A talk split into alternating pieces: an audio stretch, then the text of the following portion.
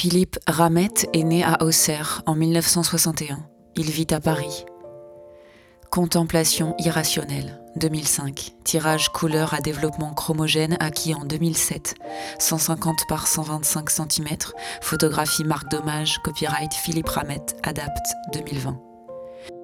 Philippe Ramette se définit comme un artiste sculpteur.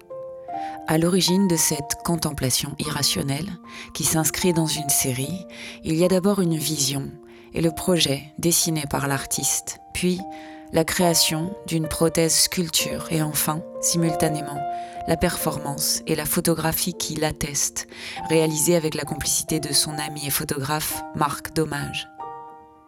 Piège de la perception et de la pensée, ces images offrent un point de vue décalé sur le monde. Ici, Philippe Ramette se trouve sur la toiture de l'hôtel de ville de Paris.